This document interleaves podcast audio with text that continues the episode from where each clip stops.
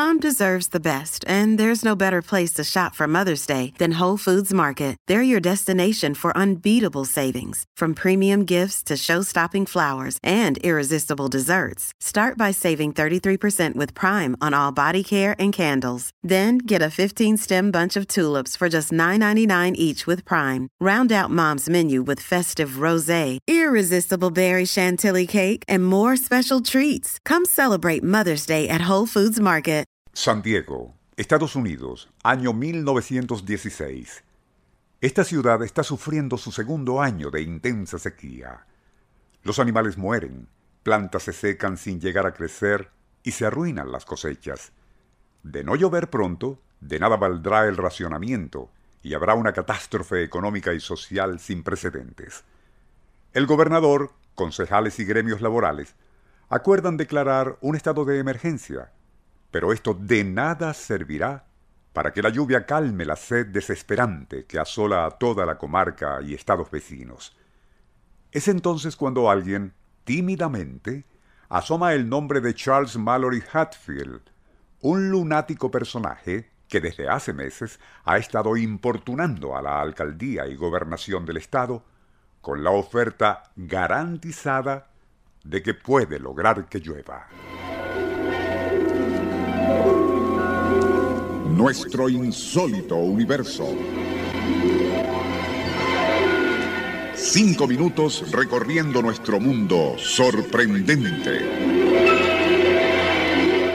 Al principio, todos rechazaron la idea de utilizar los servicios de quien se autodenominaba el maestro de la lluvia. Pero como la sequía se hacía cada vez más desesperante, comenzaron a cambiar su actitud. Según se pudo averiguar, Hatfield, un ex vendedor de máquinas de coser, había comenzado a realizar experimentos en la granja de su padre, en Kansas.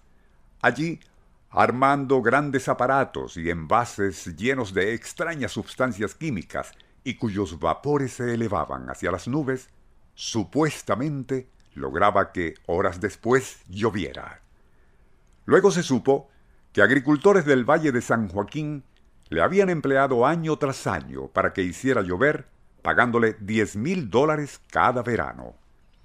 Mineros de Dawson City también recurrían a sus servicios, y lo que finalmente decidió a los funcionarios de San Diego fue el caso del lago Morena enorme depósito artificial con capacidad para 18 millardos de litros, pero que en aquel tercer año de sequía se encontraba casi totalmente sin agua.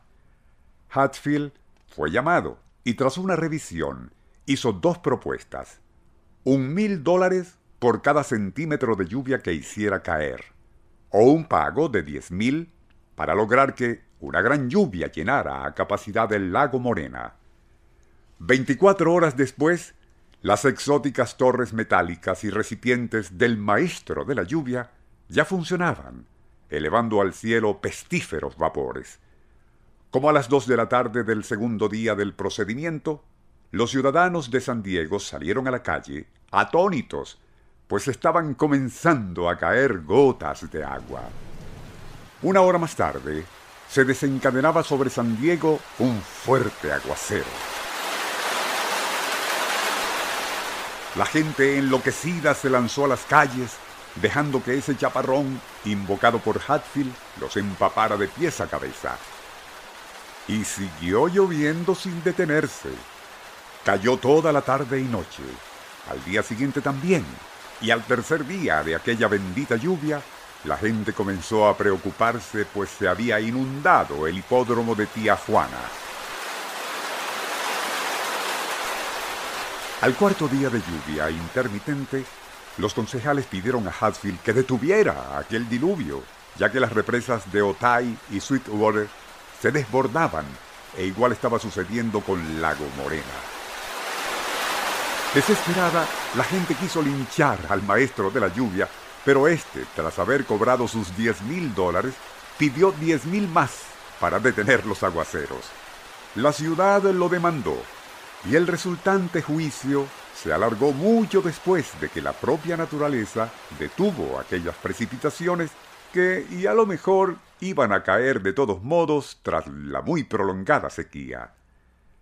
Sea como fuere, la hazaña de Charles Mallory Hatfield perduró por mucho tiempo y aún hoy día a muchos en el estado de Georgia, a mediados de noviembre 2007, padeciendo de una igualmente larga sequía, ese recuerdo de lo que hizo el maestro de la lluvia en 1916 les hace añorar aquel lejano día en que logró que todo en San Diego se inundara por copiosos aguaceros.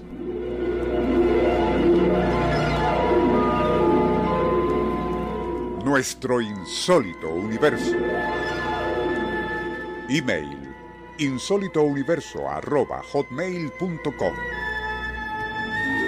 Autor y productor Rafael Silva. Apoyo técnico José Soruco y Francisco Enrique Mijares. Les narró Porfirio Torres.